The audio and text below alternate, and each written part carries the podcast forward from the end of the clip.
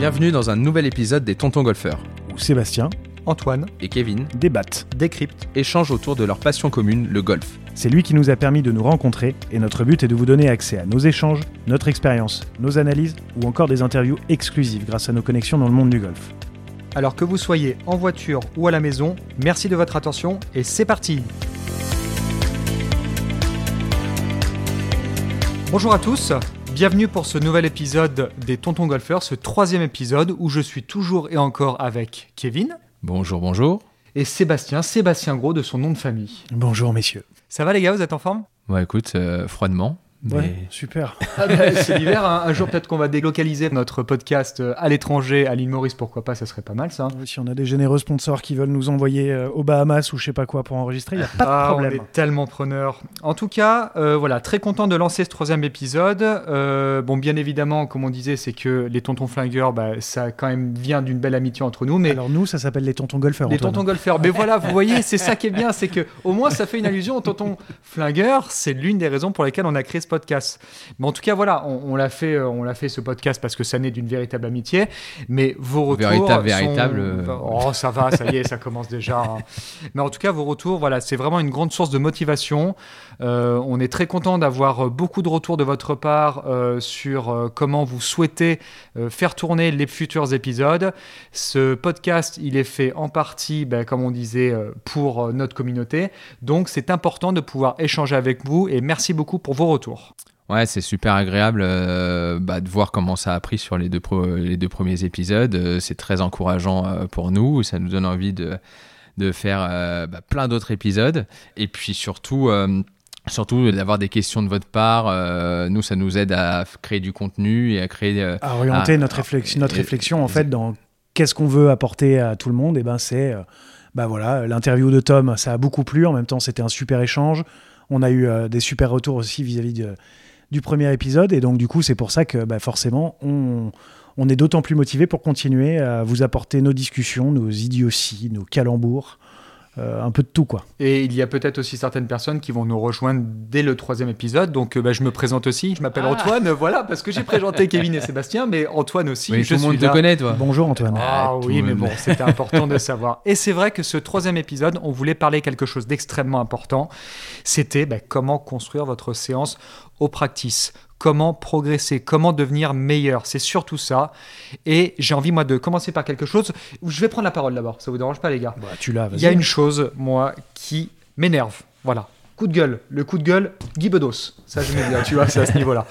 C'est, je vais commencer par une chose. Quand vous allez au practice, s'il vous plaît, échauffez-vous musculairement. Le golf est un sport, contrairement à certaines critiques qu'on peut entendre chez pas mal de gens.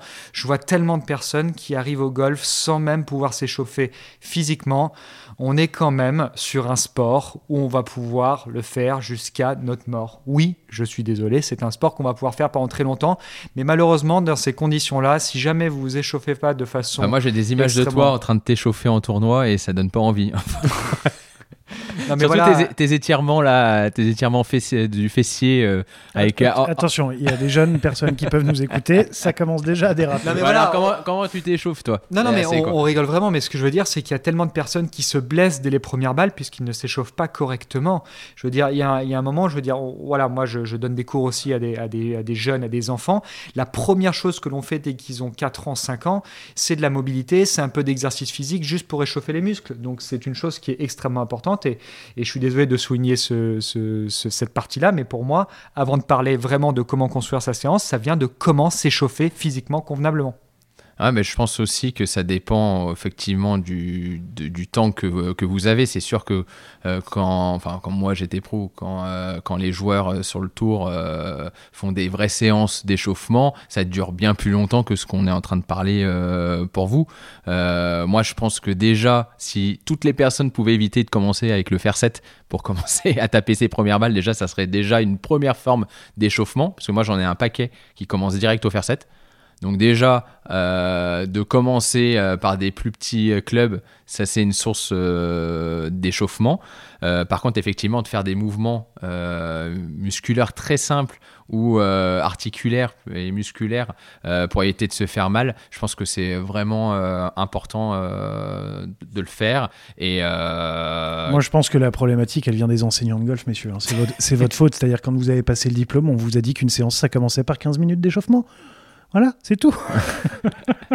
Je suis pas venu ici pour souffrir, ok c'est D'accord un, tu un vas pas peu me ça. critiquer. hein. Non, bah, je rebondis. Je peux que rebondir sur ce que disent euh, Antoine et Kevin. C'est de toute façon, euh, euh, un- un- voilà, c'est un effort qui est. euh, bah, c'est chiant. non, mais très clairement, c'est chiant. Ça fait Non, moi, je, bah, je voulais être moins vulgaire que ça, mais euh, c'est un, c'est un effort à faire parce que quand on arrive au practice, on a envie de taper des balles. De temps en temps, on arrive à la bourre pour jouer avec ses potes. Et que le golf, enfin le swing de golf est un mouvement asymétrique qui est complètement pas naturel. Il n'y a aucun autre mouvement qui ressemble à ça. Euh, à part si euh, vous plantez des, vous mettez des coups de marteau toute la journée en latéral, mais, euh, mais sinon, sinon c'est un mouvement qui a rien à voir avec ce qu'on a l'habitude de faire. Le corps humain, il est pas fait, il est pas fait pour ça. Donc, bah, il y a des blessures musculaires qui peuvent être, qui peuvent arriver. Il peut y avoir des problèmes sur la colonne vertébrale. Il y en a qui se font mal aux genoux. Enfin, il y a quand même un swing, peu importe la vitesse, il y a une contrainte physique. Et un bon échauffement ne doit pas forcément durer deux heures et demie. Un bon échauffement en 10 minutes, aussi bien votre enseignant que quelqu'un qui est spécialisé dans la préparation physique, peut aider n'importe qui à avoir un tout petit protocole. Même si ça dure que 5-6 minutes, il vaut mieux faire 5-6 minutes bien comme il faut que euh, rien faire et taper, comme dit Kevin, un faire 7 tout de suite. Ouais, complètement raison Euh, sur ça. en tout cas, il faut sûr. faire attention Mais- à ça. Et moi, je dirais même que je, je pense que c'est plus utile de faire cet échauffement que taper trois balles à toute vitesse et d'aller au départ du 1. En fait, on- t'es quasiment plus échauffé et plus apte à taper un bon drive au départ du 1 euh, en faisant euh, quelques mouvements avec deux clubs. En euh, courant entre son casier et le départ du 1 non, mais c'est vrai. Non, mais, euh, moi, ça m'est déjà arrivé de ne pas pouvoir m'échauffer avant une partie. Je sais que j'avais des, tu sais, des super speed Ouais, quand on utilisait avec différents poids. donc, c'est un- c'est une sorte de, de grand shaft avec un plomb, un plomb au bout. Et, et en fait, j'avais le plus léger que j'avais tout le temps avec moi, mais qui est déjà assez lourd. Et parfois, euh, juste en faisant ces mouvements-là, euh, des swings en gaucher, des swings en droitier, euh, bah, ça permettait déjà de bien échauffer euh, tout le corps euh, et ça rajouter à quelques mouvements articulaires. euh, Voilà, tout ça pour dire en tout cas que l'échauffement physique est primordial. Mais après ça, bien sûr, c'est comment construire cette séance de practice de façon efficace. Messieurs, est-ce qu'il y en a un qui veut tout de suite commencer? Il y a quelque chose qui vous vient à l'esprit euh, tout de suite. Sébastien. Ouais, moi, euh, clairement, j'aimerais que on soit tous plus précis sur pourquoi on vient au practice en fait. Est-ce qu'on vient faire un échauffement? Est-ce qu'on vient pour prendre une leçon? Est-ce qu'on vient pour s'entraîner? Est-ce qu'on vient pour passer le temps? Juste de déjà savoir pourquoi. Parce que en fonction de si on fait un échauffement ou si on vient s'entraîner ou si on veut taper des balles après une partie ou, ou, ou si on vient prendre une leçon, bah, c'est des buts qui sont différents. Donc, donc la- un objectif, pareil que Ouais, un plupart- objectif en enfin, fait, objectif, juste pouvoir euh, avoir une intention claire. Aujourd'hui, je viens pour ça au practice. Donc, je viens pour taper des balles avant d'aller sur le parcours. Donc, je fais un truc hyper rapide, hein, mais eh ben, j'essaie de voir si aujourd'hui je fais que des slices, que des tops ou que des coups parfaits. Euh, ça me donne une indication sur euh, comment je me sens aujourd'hui. C'est pas du travail technique quand on arrive, euh, sûr. quand on arrive à l'échauffement. euh, on voit de temps en temps beaucoup de gens. Ah, mais tu vois, c'est c'est intéressant le mot que tu as, dit parce que quand on vient avant une partie, on appelle ça un échauffement. oui, C'est Donc le but c'est de s'échauffer, c'est pas de se, c'est pas oh là là je tape magnifique aujourd'hui, euh, je vais super bien jouer sur le parcours. Non c'est pas ça, ou c'est pas oh là là j'en- j'enlève pas une euh, et euh, du coup de temps en temps ne pas enlever une est un super bon, une super bonne manière d'aller sur le parcours parce qu'au moins on va être vigilant. Parce qu'on sait qu'on n'a pas tous les skills de la journée, euh, enfin qu'on peut avoir potentiellement habituellement, même si euh, ce mot il n'existe pas. Si on vient pour prendre une leçon, eh ben on va justement être typiquement que dans un mini échauffement ou pour un tout petit peu retravailler ce qui avait été vu avant. Si euh, on y va pour s'entraîner, là on va, on va ensuite aussi en parler de manière un peu plus détaillée. Si on y vient pour s'entraîner, bah, ça va être un autre sujet. Enfin, ça va être une un autre contenu dans la séance. Donc pour moi, il y a un petit peu voilà différentes séances en fonction surtout de l'objectif qu'on se fixe sur le temps qu'on a, que ça soit 10 minutes ou 2 heures. Je, euh, je te coupe Sébastien aussi, enfin je te coupe non parce que tu as terminé ta phrase, donc je ne te coupe pas. Euh, moi j'ai un souvenir qui me vient voilà, par, par expérience. Euh, je me souviens que le meilleur score que j'ai fait en, en tournoi, euh, donc c'était à, à Dubai Hills, c'était lors d'un tournoi sur le Ménatour, j'ai fait une séance de practice ignoble, immonde. T'as fait combien? J'ai fait combien? J'ai fait moins 10. Donc j'ai fait moins 10, euh, j'étais moins 11 après 13 trous. Certains vont dire, il, se- il s'est sur les sept derniers. Excusez-moi, il y avait deux clubs devant. Donc, euh, non, c'était quand même déjà une très très bonne partie. Et la séance de practice, juste ignoble. Mais en fait, euh, je me suis dit, mais de toute façon, cette séance de practice, c'est quoi? C'est un échauffement. C'est juste pour être bien musculairement, arriver sur le parcours. Et à partir du moment où je vais commencer à faire des routines, je vais rentrer dans, plus dans, une bulle qui va me permettre de me mettre beaucoup plus dans cet esprit de compétition. Et, depuis ce moment-là, c'est vrai que même si ma carrière, ma jeune carrière n'a pas arrivé là où je voulais aller, ben, chaque séance d'échauffement, on va dire au practice avant taper les je le prenais vraiment comme un échauffement physique. C'est tout comme j'essaie juste de chauffer mon corps, un peu chauffer mon esprit aussi à travers de l'imagination, de la visualisation, mais en aucun cas, mon but n'était de faire une séance de pratique de rêve parce que ça pouvait autant ouais, Et tu, prends les tendances un peu du jour, comme disait Seb, euh, c'est tu prends les tendances avec lesquelles tu vas pouvoir t'appuyer euh, pour essayer de faire un score le jour J, mais c'est juste effectivement un échauffement. Et euh, il faut vraiment le, le différencier entre quand c'est un échauffement parce que vous allez jouer. C'est pas là où vous allez changer de grippe, euh, changer de posture, euh, changer, euh, changer tout. C'est pas le jour-là. Ça, c'est pour une séance euh, différentes de practice. Et donc c'est pour ça que, comme disait Seb, c'est hyper important de savoir pourquoi vous allez au practice. Si vous allez avec quatre potes et que vous venez de, de faire un gros déj euh, tous ensemble, c'est peut-être pas le moment de faire du travail technique. C'est peut-être là euh, faire des concours de drive, vous amuser, faites des, faire des cibles. Voilà, c'est une autre style de séance où vous allez au practice pour aller vous et amuser. Des concours d'effets, des concours de trajectoire au final, on pourrait croire que c'est ne faire que des bêtises au practice, mais en fait, c'est un super bon moyen de développer des skills. On voit beaucoup de, beaucoup de jeunes joueurs qui sont très forts au chipping, ben parce qu'en fait, ils font des pétanques avec leurs potes, et que du coup, bah oui, ils n'ont pas fait une séance de technique, mais quand tu t'entraînes sur euh, le parking, moi, je me souviens, on s'entraînait sur le parking euh, dans Golf à Lyon, il y avait un petit muret, on pouvait à peine poser les deux pieds, on chipait du muret. on développe de la créativité. Euh, et donc, du coup, c'est aussi un ingrédient pour bien jouer. Qu'est-ce que j'avais pu vous en mettre des bandeaux de shipping, les gars? Ça, Kevin surtout. Alors autant, je vais pas parler du driving, ça tombe bien euh, si on peut le mettre de côté parce que là, je pense que j'aurais été mais nul. Mais c'est vrai que le petit jeu dans les mains, toi, Kevin, d'ailleurs, il faut que tu nous en parles un peu de ça un jour. Hein. Chipping, on fera un spécifique chipping où je serai l'acteur principal de cet même épisode. que tu feras tout seul le podcast pour que tu sois face à tes, face à tes peurs. Oh, j'en parle très bien. mais d'ailleurs, donc du coup, si on doit parler du coup de, de cette euh, voilà de construire cette séance de, practice Et comment, si jamais vous avez, on va dire, peut-être une heure au practice, euh, Kevin, tu as une heure au practice pour t'entraîner? Eh ben écoute, ça c'est une très bonne question euh, parce qu'on me la pose très souvent et donc j'essaye. T'as toujours pas la réponse. je la cherche et j'essaye en fait de. Les gens souvent ils savent pas comment faire du tout pour s'entraîner donc j'essaye de leur mettre un cadre, de leur expliquer et surtout de leur écrire euh, comment une séance type peut se passer avec évidemment ces une séance parmi d'autres. Il y a plein de types de, séances différentes. Moi, ce que j'aime bien euh, euh, mettre en avant euh, pour, pour mes élèves, c'est une séance qui se formule, enfin qui se décompose plutôt avec une, entre 5 et 10 minutes de, d'échauffement physique, comme on disait tout à l'heure. ensuite, ça va être plus une, une, un échauffement pour arriver jusqu'au faire 7, on va dire, faire des gammes de wedging. C'est un échauffement physique, puis un échauffement golfique. Exactement. Un réveil de sensation. J'aime bien qu'ils le font si on a mis en place un, étalonnage de wedge. J'appelle ça faire leur gamme. Donc ils font leur gamme, des demi-coups, des trois quarts de coups, euh, des pleins coups. Voilà, ça leur permet de monter un peu en, en intensité. Et après, arriver euh, au club, entre guillemets, de travail euh, qui va être généralement le faire 7 où là ils vont pouvoir travailler ou faire les exercices qu'on a mis en place ensemble euh, qui sont définis avec eux. Et ça pendant une vingtaine de minutes. Pendant une vingtaine de minutes euh, ça peut être donc là je dis au faire 7 mais si c'est plus spécifique sur les mises en jeu ça peut être plus, plus sur les mises en jeu. Mais en tout cas c'est un travail qui est vraiment pour moi technique à ce moment-là et qui est sur vraiment ce que vous avez mis en place avec votre coach pour, pour progresser. Ensuite c'est bien de coupler ça avec une séance de performance sur la fin Pour, euh, pour que justement vous puissiez appliquer un petit peu ce que vous venez de mettre en place, de le tester, de voir si euh, c'est possible de le, de le, réaliser avec un tout petit peu de pression, sachant que la pression pratique sera toujours moins, moins importante que sur le parcours.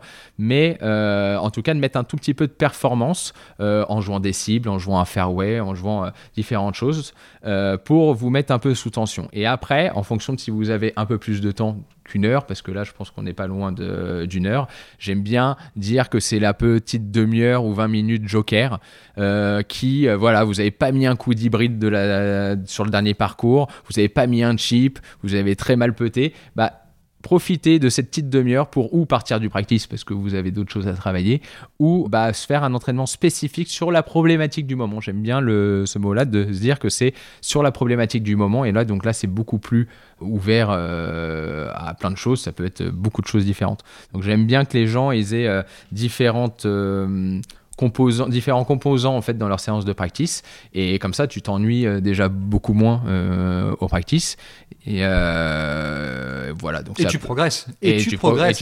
la base. Moi, je reviens juste sur un mot que tu as dit, euh, le, mot pression, en fait. Après, quand on se, selon moi, quand on se, on s'évalue un petit peu, c'est un peu de l'évaluation, ces exos de performance.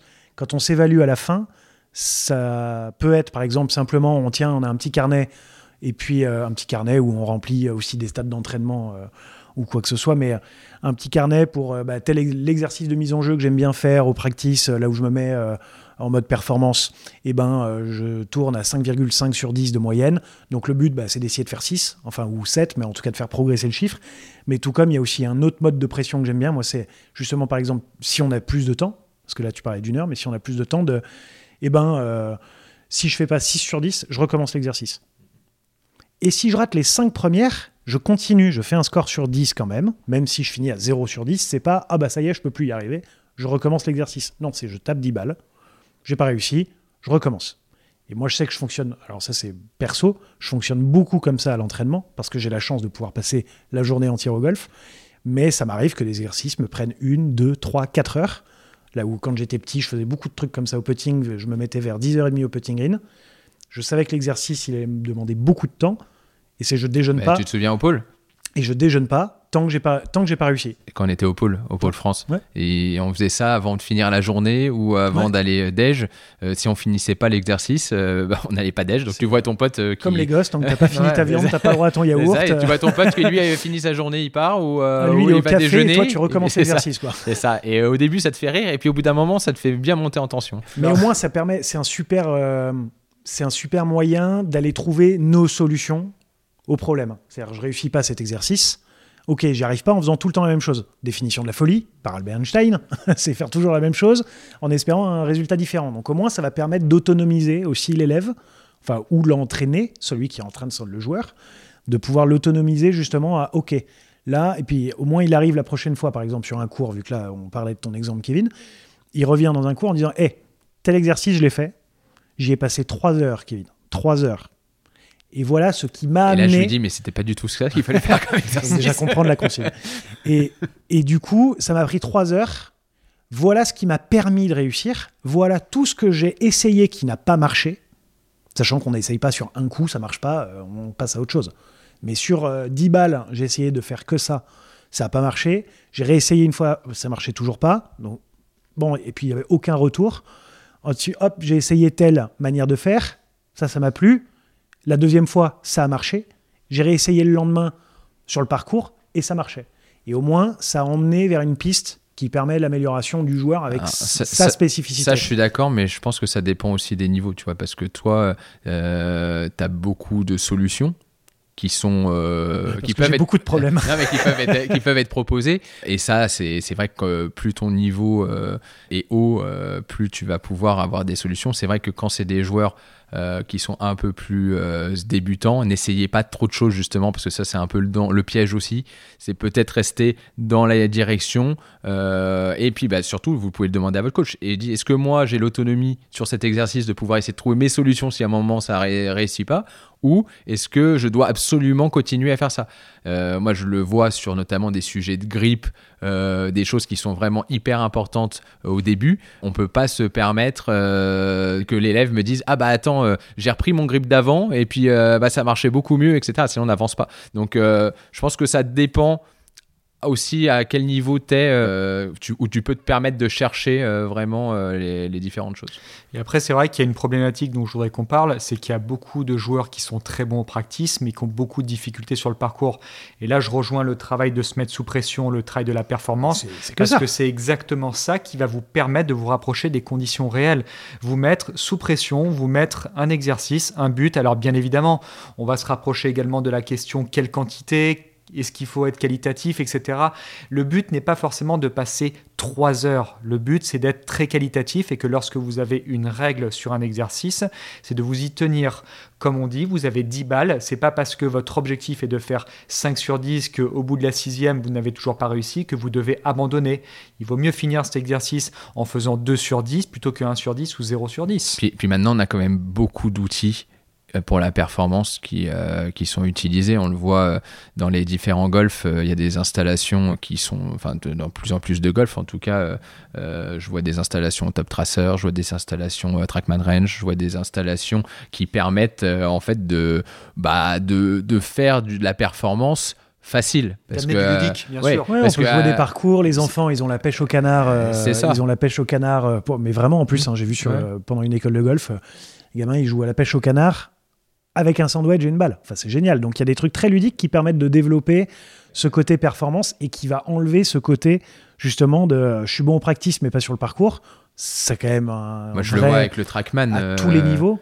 Euh, Trackman, je le vois avec les gamins. Il y a des jeux maintenant sur le Trackman. Ah, et, mais ils, sont, ils essayent de battre leur record de points, d'attraper des monstres, des trucs avec des cibles. C'est fantastique parce que ça leur permet euh, d'évoluer. Alors là, je parle des enfants, mais, mais c'est vrai que tu peux vite t'ennuyer au practice.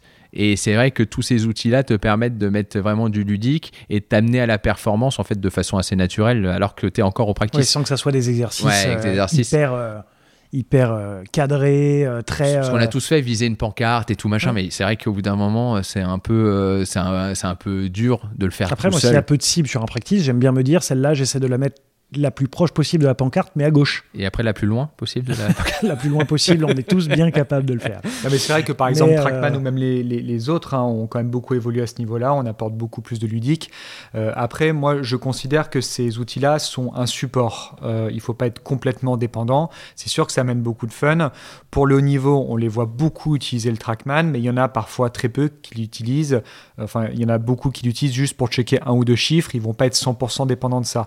Je pense qu'il faut qu'on garde quand même cette fibre un petit peu à l'ancienne d'où a été créé le golf. Euh, le golf, il a été créé par les yeux. Je pense aussi, surtout toi par rapport à ton coach, Seb, et qui a été à un moment mon coach, hein, Benoît Telleria, qui lui est beaucoup dans l'aspect sensation. J'adorais son, son esprit, la façon dont il parlait dans la, dans la visualisation, dans voilà, regarde, regarde. enfin, tu vois. le flair en fait. De, moi, il me dit toujours, il faut que tu joues au golf la truffe ouverte. Tu vois, il disait, il faut que tu aies la truffe euh, curieuse qui arrive. la truffe, ça un, chien, euh, un, chien, un, chien qui arrive dans un nouvel endroit. Hop, il a la truffe, il est hyper curieux, il a envie de s'approprier l'endroit et que c'est un peu pareil sur un parcours ou à l'entraînement. Euh, bon, c'est vrai que Benoît a eu la chance de beaucoup côtoyer euh, Severiano Ballesteros quand, quand il était encore en activité et en vie. il m'a fait aussi rencontrer José Maria Olasabal, donc on parle quand même les deux de multiples vainqueurs de majeurs. Et euh, bon, José Maria, on a parlé une fois par exemple, alors ça, ce sera pour un autre podcast, le putting, mais de aimpoint, euh, pour euh, apprendre à lire les greens par les pieds, pour ceux qui connaissent pas la technique. Et lui, il lève les yeux au ciel, un peu dur hein, oh surtout pas, tu vois, enfin de, de, plus comprendre l'art. Après, c'est vrai que dans le coaching et dans le practice, il faut bien se rappeler qu'au début, au golf, ça n'existait pas, les practices. On a joué, je sais pas si vous avez joué un, un Brabazon, donc des internationaux d'Angleterre à Trevose, dans la pointe basse, basse sud-est, sud-ouest de l'Angleterre, là où ils avaient tondu un champ pour le tournoi et puis avait fait un truc à peu près plat. on avait joué, tu te souviens, un, un Scottish Mais c'est des cages de frappe. On était arrivés, on, était tous les Français, on était une dizaine, on était arrivés, on était en panique, on dit mais il est où le practice Et il y en avait on nous a dit mais bah non, en fait il y avait une cage, il y avait une cage au départ du 1, tu sais, tu où on fait trois balles. L'enseignement, comme le dit très bien Antoine, aujourd'hui il y a le TrackMan pour regarder, il peut y avoir d'autres euh, d'autres outils, enfin d'autres euh, d'autres euh, launch monitors, il peut y avoir les plaques de force, il peut y avoir la caveste, il y a, il y a plein plein plein d'outils si on veut rendre la chose très très complexe et très précise, mais est-ce qu'aujourd'hui, on n'est pas capable de très bien jouer au golf sans ces outils? Moi, je pense que c'est des outils, mais que c'est pas comme ça qu'on apprend vraiment à jouer au golf ou à vraiment très bien jouer au golf.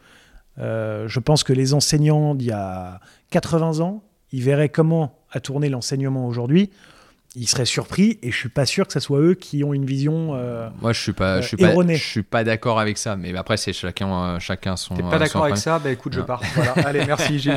Ben oui, mais c'est Merci ça la pour richesse de ce podcast. Golfer. je- C'est ça ce podcast, c'est qu'on on n'est pas là pour être d'accord, on est là aussi pour, euh, pour émettre nos Après, j'ai opinions. souvent raison quand même. Et que, oui, bah alors ça, de toute Non, façon, je, vous allez je voir. je suis pas d'accord. Je suis pas d'accord parce que en fait, pour moi, la technologie, c'est juste qu'elle fait gagner du temps et qu'elle permet à plus de personnes de faire des choses. C'est-à-dire que je pense qu'effectivement, les très très bons avant et très très très bons maintenant, même avec sans technologie. Je parle pour les coachs et je parle pour les joueurs aussi.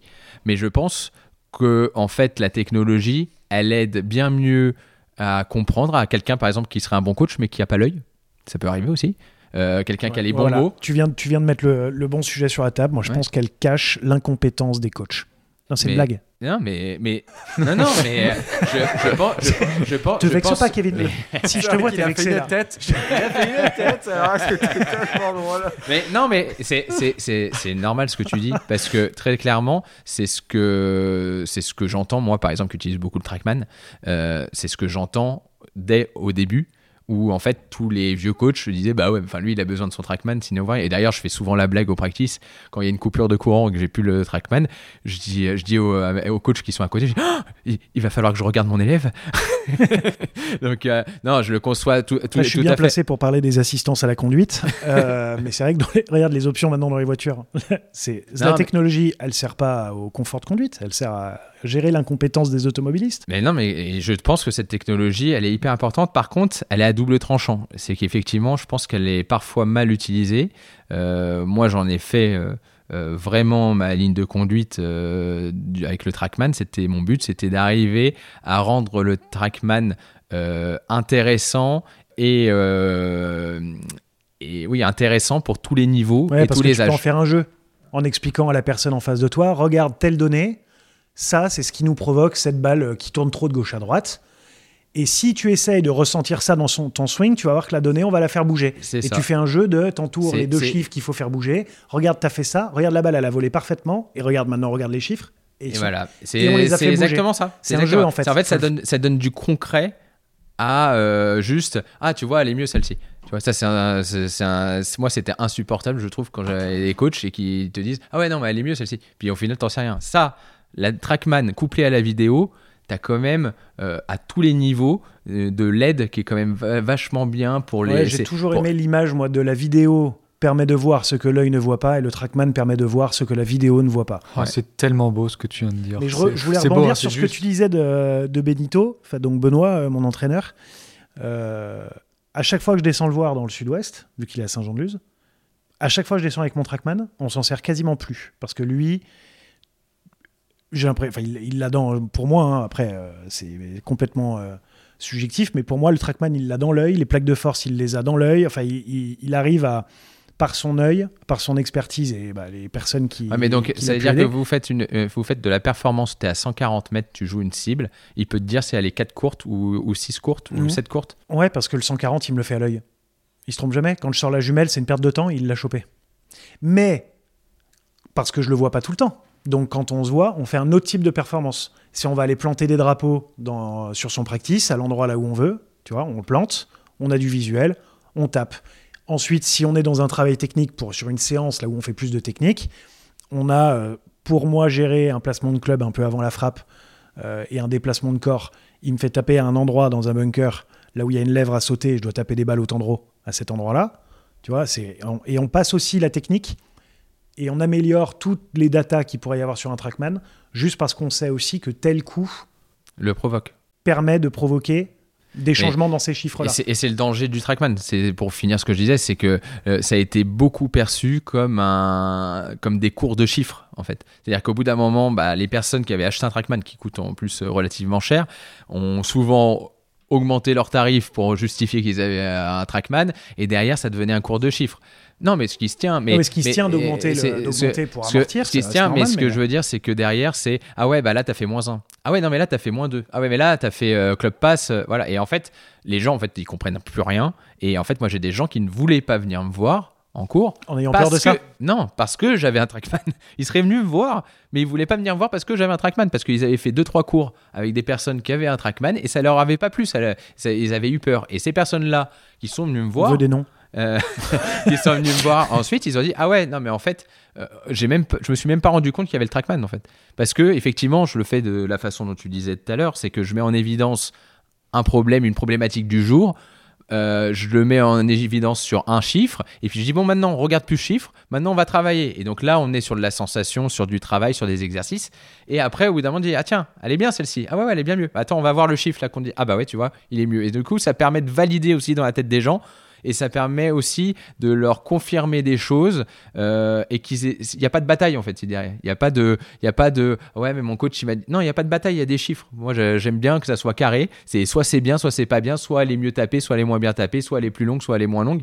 Mais c'est tout. Il n'y a pas de. Mon coach, il m'a dit ça, et etc. Et pour- tu le vois aussi pour, le, pour les fittings, c'est encore un autre sujet, mais ça, ça aide quand même vachement. Je veux bien croire qu'il y ait des gens qui voient très bien comment la balle vole, une balle qui a trop de spin ou une balle qui a moins de Mm. spin, mais tu peux pas être aussi précis que la machine. C'est pas possible.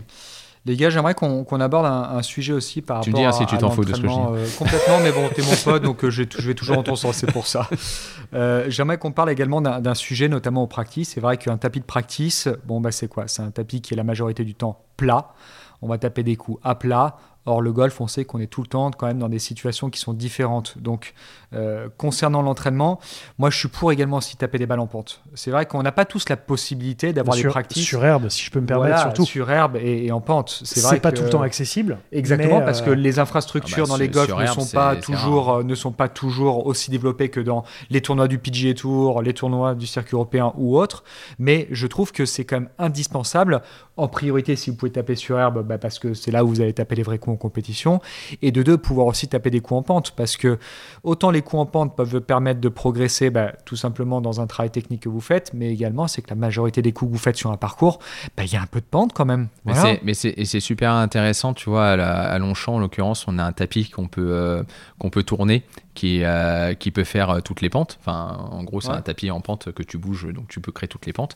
Et euh, déjà, pour une chose, c'est que les gens souvent me posent la question, ouais, dans les pentes, j'y arrive pas. Et donc, du coup, bah, ça permet de leur expliquer qu'est-ce qui se passe dans une pente.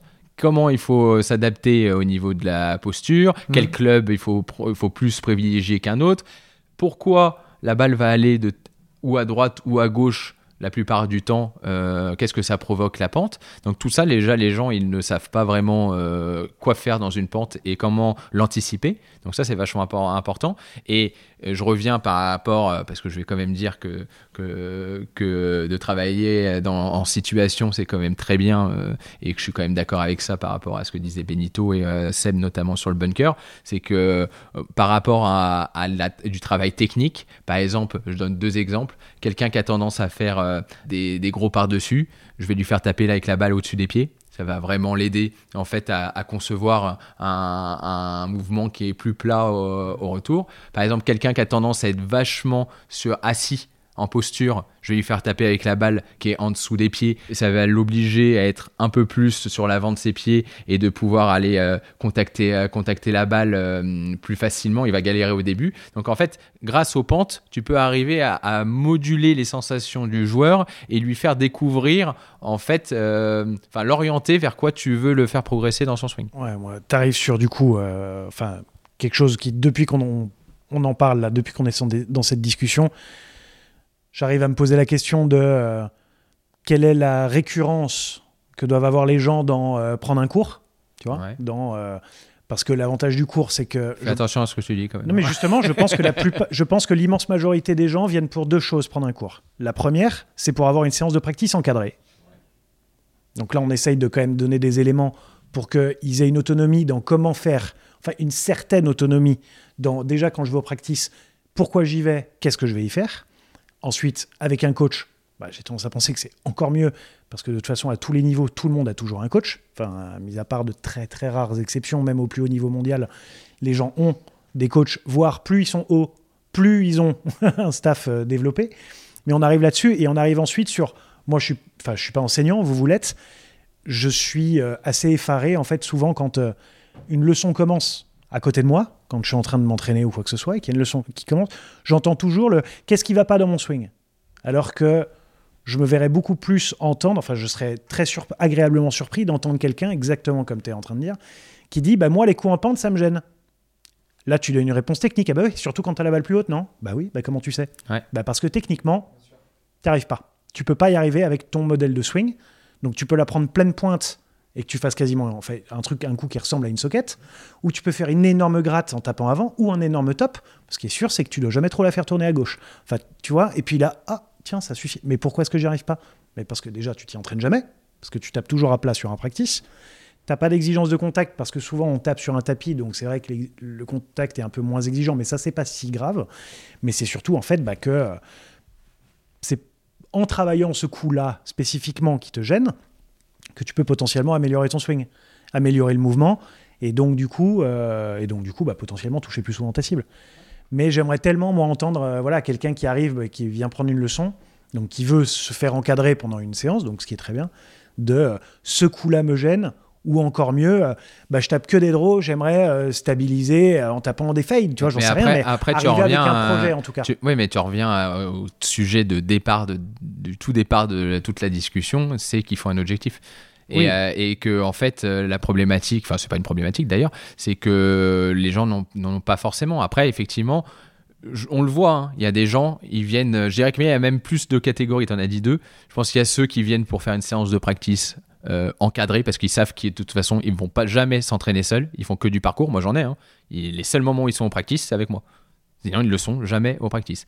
Il y a ceux qui veulent juste discuter et passer un moment euh, euh, convivial euh, autour du golf et qui veulent discuter de leur partie, de, de leur vie de tous les jours et puis, puis ça leur fait du bien et ça décompresse c'est leur moment un peu détente de la semaine ça y en a. Et puis après il y a ceux qui ont un vrai projet de performance. Peu importe le niveau. Peu importe le niveau. Qui est de passer en dessous d'être devenir bogey player ça c'est un, un objectif que beaucoup de gens ont de devenir bogey player. un chiffre, passer, en dessous de passer un euh, passer pro, faire une première 4 sous le par, être dans le grand, être dans le mérite, enfin toutes ces choses-là. Et là, c'est vrai que c'est différent euh, et qu'il faut l'approcher euh, par des problématiques que tu résous. Plus que, enfin, je vais dire, le début du travail avec cette personne, tu vas déjà détecter les grosses problématiques par son swing et qui lui se rend pas forcément compte qu'il loupe à cause de certains détails dans son swing. Ça, c'est le premier sujet pour moi à travailler. Et ensuite, tu vas orienter vers la performance, c'est-à-dire avec un retour de la personne. C'est pour ça qu'on revient aussi aux stats, etc. On a besoin en fait d'avoir le retour du terrain où il nous dit bah effectivement euh, là les pentes je sais pas comment les gérer. Je sais pas euh, comment euh, faire le coup de recentrage. Alors ça, on me le demande sans arrêt aussi. Le coup de recentrage bas. Là, ça c'est un coup. Ça nous paraît dingue mais je te jure que j'ai un paquet, paquet de gens qui me demandent comment on fait un coup de recentrage. Euh, tu sais, sous les arbres, là. Ça, c'est vachement bien. Ça veut dire que les gens veulent jouer au golf, en fait. C'est ça. Enfin, jouer au golf, donc mettre la balle en moins de coups possible. Donc, je suis hors position, je me remets au milieu. Ça, c'est bien déjà. Donc, euh, c'est, ça, c'est vachement bien. Et moi, je, me souviens, parce que j'ai, appris euh, le golf, plus de la façon dont Sébastien était en train de parler, parce que bah, moi, j'étais avec entraîné par Dominique Laretch qui lui a, aussi coaché euh, Benito. donc, donc, du coup, euh, moi j'ai été formé à cette école-là aussi, où bah, moi il m'a mis dans des situations, euh, comment j'ai appris à faire un draw ou un fade, bah, il me mettait derrière un arbre et puis il me dit vas-y. Et puis, puis au bout d'un moment, quand. Bon chance. ouais, non, mais c'est ça. Et puis au bout d'un moment, bah, si t'arrives pas. À force de prendre l'arbre et de prendre, plein l'arbre, ça a abîmé d'autres parties de mon corps. Mais, mais, mais à partir d'un moment, tu trouves des solutions. Et, mais je trouve que ça, c'est vachement bien pour les gamins pour le développement, pour les néo-pros, pour les gens qui ont des solutions. C'est vrai que je ne mettrais pas aujourd'hui un débutant de 50 ans ou 40 ans euh, derrière un arbre et lui dire euh, vas-y, euh, fais ton truc. J'attends. je pense qu'il ne reviendrait pas souvent. C'est là où tu expliques la situation quand tu es sur le parcours avec un arbre et, de se dire, bon, ben voilà, comment aussi travailler au practice ce genre de choses. Et c'est vrai qu'on a des outils pédagogiques qui nous aident maintenant pour pouvoir travailler. Et je pense que l'outil le plus simple que vous puissiez avoir, et dont la majorité des pros et des amateurs devraient avoir, c'est une baguette une baguette ou deux baguettes. Pourquoi? Parce que pas trop tout simplement, pas trop vite. Voilà, bravo. Encore. Et c'est pas toi qui les as à la maison là. Exactement, bravo. C'est bon, on a terminé les gars? Merci. C'est bon. Donc, à toi. Euh, qu'est-ce que je disais? Oui, la baguette. bah, Tout simplement, par exemple, cette baguette pour travailler sa sortie de balle. Il suffit de reproduire cette situation où tu mets une baguette, par exemple, à, 2-3 mètres de toi, sur le, devant toi, sur l'herbe, et de pouvoir commencer à travailler ses effets à droite, à gauche. Et je pense qu'au bout d'un moment, oui, c'est important d'être assisté par un coach, mais c'est important d'avoir de l'autonomie.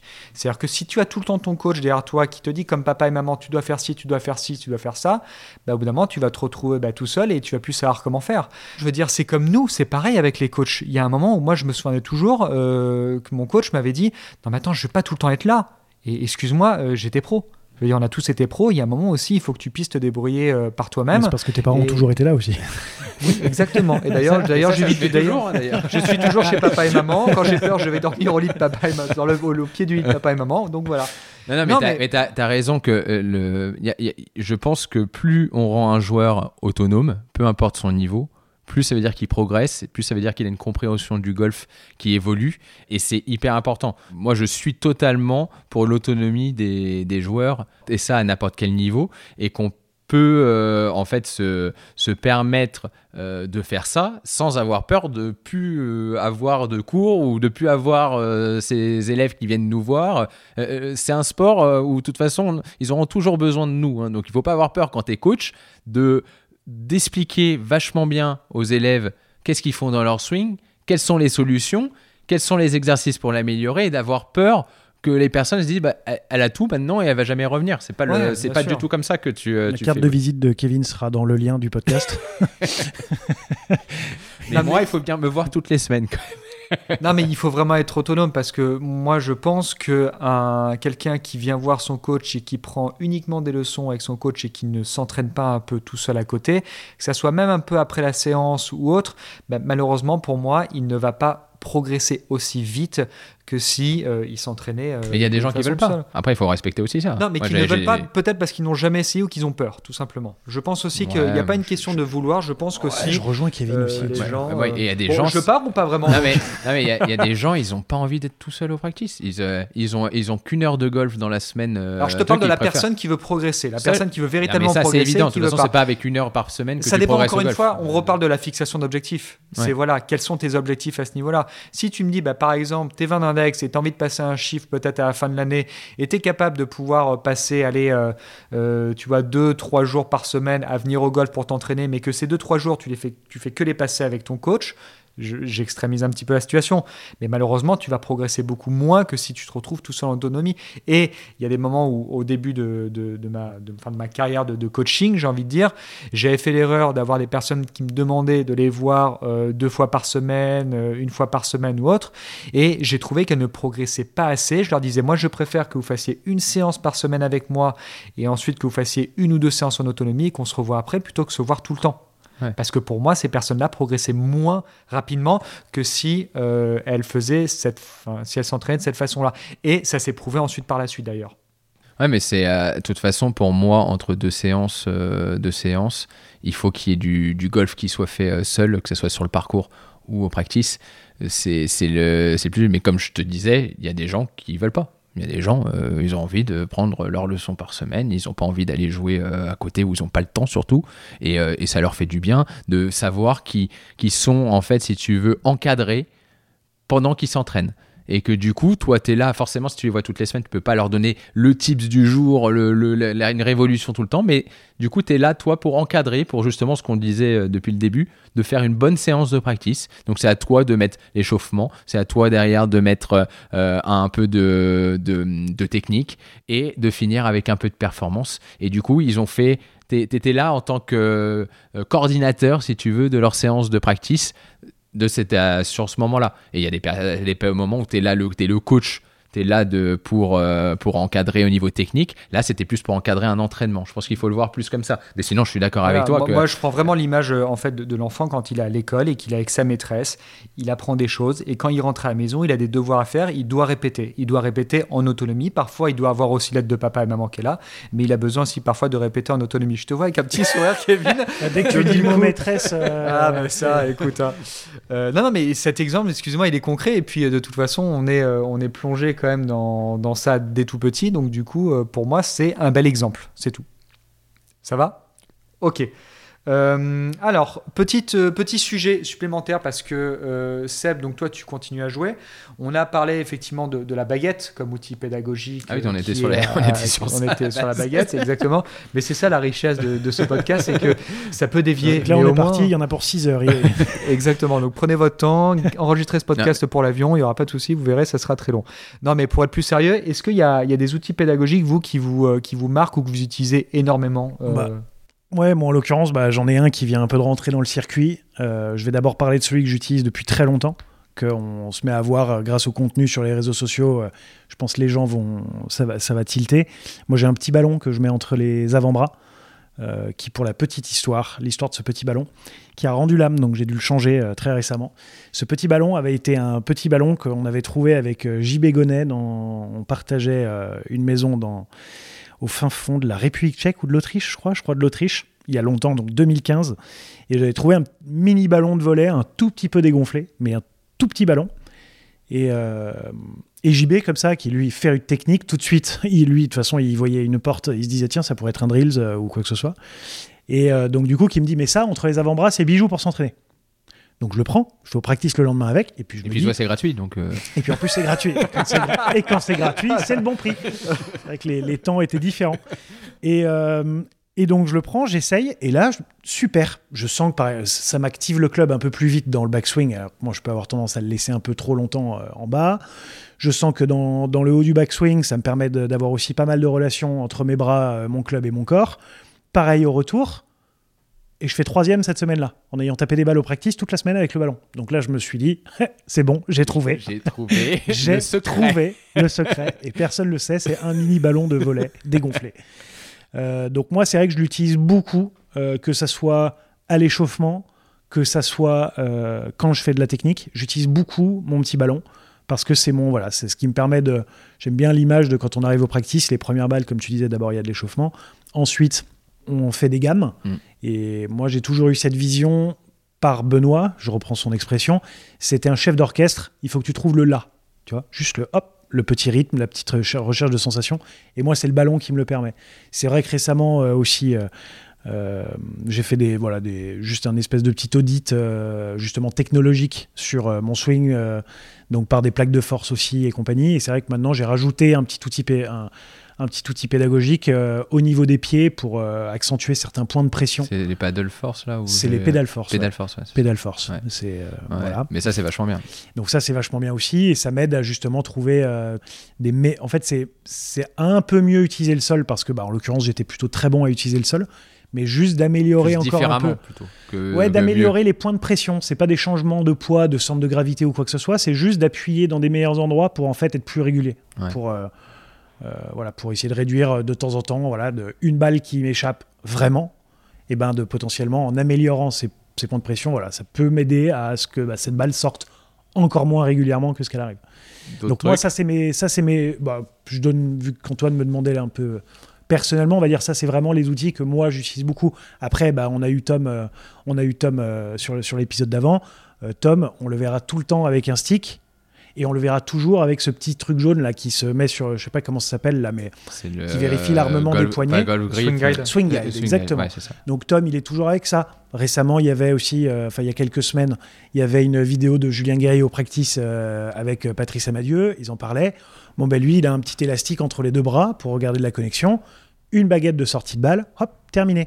Mais on voit quand même souvent, voilà, que c'est euh, un, euh, un ou deux outils pédagogiques et que c'est quand même souvent un peu, euh, voilà, c'est chaque joueur a un peu son ou ses outils pédagogiques et on n'en dévie pas trop parce qu'il y en a tellement qu'on peut quand même vite sortir et c'est là où avoir quelqu'un qui nous encadre une séance et qui nous dit fais ci, fais ça, c'est quand même pas mal pour. euh, il y en a un que j'aime c'est des aides beaucoup. pour ressentir. J'aime les. que j'aime beaucoup, euh, bah, au-delà des baguettes, que je trouve que tu peux faire quand même beaucoup de choses avec les baguettes. Tu peux arriver à, à- en, en les mettant dans certaines euh, positions, Tu peux arriver- manger des nems aussi. Non, mais tu peux arriver à faire, Bravo. à faire beau, à corriger beaucoup de choses et en tout cas faire visualiser beaucoup de choses. Moi, il y en a un que je trouve qui est, qui est, qui est vraiment bien, surtout pour les débutants, mais aussi pour d'autres, euh, pour d'autres personnes qui ont des problèmes euh, au sujet du grip. C'est, euh, les surgrips. les surgrippes, c'est miraculeux hein, pour, un, pour euh, tout ce qui est, toutes les personnes qui ont des problèmes de grippe ou qui sont euh, quoi un peu débutantes. Bah, en fait, c'est une. Ah, les grippes moulées les grippes moulées que tu rajoutes dessus sur ton. euh, sur, sur Ouais, c'est grippe moulée. Grippe moulée. Moi, j'appelle ça un surgrippe parce que tu le, tu le clips dessus. Mais, et, et ça, moi, enfin, on a, surtout pour les débutants, ça, tu, leur, tu leur files ça. Chaque séance au début, tu leur dis, même quand je suis pas là, tu le mets. Et la plupart ont au moins euh, les fondamentaux au niveau du grip qui sont plutôt bons et qui nous aident vachement à progresser euh, par la suite pour former le, tout le swing. Parce que bah, quand tu as un mauvais grip euh, et qu'en plus la personne commence à s'entraîner beaucoup au début avec un mauvais grip, bah, elle a l'impression que c'est le grip euh, euh, qu'il faut garder et c'est problématique après pour la suite. Donc ça j'aime bien moi le, ce que j'appelle le surgrip. Vous disiez quand même Grippe moulée. Grip moulé. Moi, je Ok. connaissais pas. Voilà. Je Voilà. Donc, Je- je euh, jamais donc vu ça, ça pour, le, pour positionnement des mains. Euh, et ça se trouve, ça vaut 20 balles, c'est super pratique. Les baguettes, c'est euh, c'est indispensable. Et, euh, et après, il y a plein d'autres outils, mais qui en fait sont des déclinaisons de choses que tu peux faire euh, parfois sans, euh, sans outils, mais qui sont là, encore une fois, comme la technologie, là pour, pour simplifier les choses et pour que les gens soient plus guidés. Euh, guidés. Mais oui, le ballon s'en est un. Là, il y en a un qui marche pas mal en ce moment, là, le Pro Thunder, là, on en voit. Ah, celui du poignet, là, Ouais, qui du bloque poignet. le poignet. On a vu Rory avec. Ouais, euh, etc. Alors là, il y a une com semaines. énorme avec tous les joueurs. Alors, je sais pas. J'ai l'impression qu'en plus c'est la, la com euh, gratuite, hein, qu'ils l'utilisent vraiment. Mais en tout cas, il y a une norme de joueurs. donc ça, c'est vrai que c'est pour le placement du club, c'est pas mal. Mais en tout cas, ouais, il y a, y a énormément, énormément de aussi de pour le les rythmes. Avec, euh, avec des, des, des, des trucs qui claquent euh, Mhm. quand tu le fais. Il y a, y a- y a plein, plein, plein d'outils. Euh, après, c'est à vous de regarder un petit peu ou voir avec votre enseignant. Moi, je suis pas un énorme fan d'aller trop loin dans les, dans Moi, les j'aime en outils. avoir un qui est, ça. contraignant physiquement Mhm. pour en fait réussir. c'est ce que j'adore dans le ballon, c'est que c'est contraignant physiquement sans l'être trop, mais c'est surtout ça me permet de faire un mouvement très proche de la réalité. Ouais, parce que moi, je- justement, je dirais que je préférerais qu'il soit pas trop contraignant, justement, dans le sens où tu arrives à, quand tu fais le, le mouvement sans, tu sois très proche de ta sensation que euh, Ouais, mais avec. alors, ouais. Il est, vois il est pas si contraignant, mais c'est juste, ah bah tiens, je suis obligé d'avoir ce ballon, tu vois. Ou ça pourrait être, je sais pas, c'est pour un autre exercice de juste en tout mettre cas, tu un arrives à retranscrire mettre un cette sensation-là sur En fait, c'est surtout cette contrainte, qu'elle soit petite ou grande, me permet moi de ressentir quelque chose dans le corps Ouais. qui me permet de bah, potentiellement garder mes avant-bras à tel endroit ou euh, d'activer le club d'une certaine manière euh, dans le début du, du backswing ou une connexion euh, dans le retour et dans le, dans le finish et compagnie. Et c'est justement cette petite contrainte qui réveille, on va dire, un peu une partie de mon corps qui me permet de garder ce ballon entre mes avant-bras, tu vois, et qui, et qui ne tombe pas, qui, que je le perde pas ou quoi que ce soit. Ouais, c'est vrai. Et, et moi, pour, pour terminer sur ce sujet, euh, moi j'adore les baguettes. Voilà, les baguettes, je trouve que c'est super. Euh, J'aime bien mettre une, une baguette en plein milieu. Bon, c'est pas possible. hein. non, mais Voilà. Non, mais voilà, ça fait, ça fait tellement de sushis que, que je peux. Non, mais voilà, ça, ça fait 53 minutes. Kevin a un peu de mal à tenir la concentration. C'est bientôt terminé, Kevin. alors, ne t'inquiète pas. c'est quoi là le- Si on doit retenir une chose de notre discussion aujourd'hui, c'est quoi? Allez, vas-y, qui commence? Bah, moi, je vais commencer parce que c'est vraiment le début. C'est d'arriver en sachant pourquoi on va au practice. Donc, objectif au practice. d'avoir un objectif au practice. Et si l'objectif, en plus de ça, c'est j'y vais juste pour taper des balles, ok, très bien. Mais c'est juste, c'est pas une séance sur laquelle on va progresser. On va juste s'amuser à taper des balles. Je, je vais pas être euh, original, mais je vais rejoindre complètement ce que dit Seb parce que pour moi c'est la original. priorité. Voilà, mais non, mais c'est la priorité euh, numéro une pour moi. C'est lorsque vous arrivez en fait au practice, c'est savoir pourquoi vous êtes là, euh, comment vous voulez progresser, dans quel sens. Pour moi, ça reste une chose, c'est la fixation d'objectifs quand vous arrivez au practice. Je peux pas, euh, il y, y en a forcément d'autres, mais moi je vais dire si j'ai une chose à retenir sur ça, c'est exactement la même chose. Ok. Et moi, bah, ça va être prenez des cours de golf toutes les semaines Avec Kevin Avec Turlan, euh, le numéro Non, de téléphone le- sur. au 06 30 30. non, donc, euh, non, moi, je vous rejoins, c'est vraiment le plus important, c'est vraiment euh, de fixer un objectif. Derrière, vous pouvez même, euh, le petit tips qui serait intéressant, c'est que euh, sur votre portable, vous ouvrez une note, vous savez que vous allez aller jouer mardi ou, enfin, aller au practice mardi ou samedi, et vous essayez de construire votre petite séance. Vous savez que vous allez rester une heure ou une heure et demie, et vous essayez d'écrire, vous dire, ok, je vais faire 10 minutes ça, 15 minutes ça, 15 minutes ça, même si vous ne le respectez pas à la lettre, au moins d'avoir un plan pour, euh, pour votre, euh, vous commencer Et à même s'il y a que construire. 20 minutes, C'est ça. je fais 5 minutes ça, 5 minutes ça, 5 minutes ça. En fait, c'est Mais pas. c'est un, un- un Ah ouais, premier. pour pas faire euh, peur, tu sais, de temps en temps, une heure, une heure et demie. Non, non, mais c'est ça. Mais un premier pas vers construire euh, une séance de practice euh, qui, euh, qui va vous aider et vous pouvez la faire valider par votre coach et qui dit bah ouais c'est très bien et comme ça derrière ça vous permet vous à n'importe quel niveau de pas perdre du temps en practice pour rien. Euh, bon, on est pas mal les gars là. On Moi, est je pas trouve ça mal. très bien. Ouais. Écoute, euh, on va clôturer là-dessus. J'en profite pour euh, remercier euh, Callaway, qui est un sponsor, euh, qui est un sponsor euh, fidèle euh, de nous trois, à titre perso, à titre professionnel, qui nous aide sur tous nos projets. Donc un grand merci à Callaway et à toutes les personnes qui travaillent chez Callaway, qui, croient en nous sur, sur nos différents projets. On en profite aussi parce que bah, vous avez dû voir passer la nouvelle gamme iSmoke euh, qui est sortie euh, avec euh, bah, des nouveaux drivers, des nouveaux euh, bois de parcours hybrides et, et des nouveaux fers. Euh, une gamme qui vient euh, s'ajouter à la gamme euh, Paradigm, enfin la remplacer. Et, Qui sort tout droit de l'intelligence artificielle Ouais, d'ailleurs.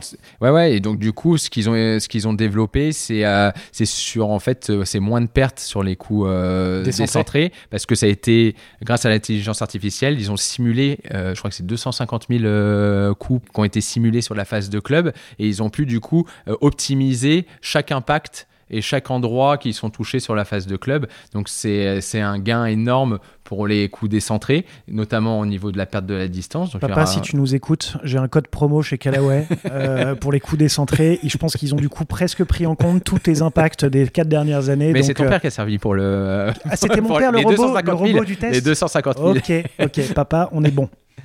Et, euh, et donc, non, un grand merci euh, à Callaway. Et, euh, et voilà, donc vous pourrez découvrir la, la gamme, notamment chez les drivers, où il y, a, il y a quatre modèles. Donc tout le monde peut trouver le bonheur. modèle qui lui convient. Il y a la Max, il y a la Max D, la Max Fast, et puis la Triple Diamond qui est un petit peu plus pour les joueurs tour.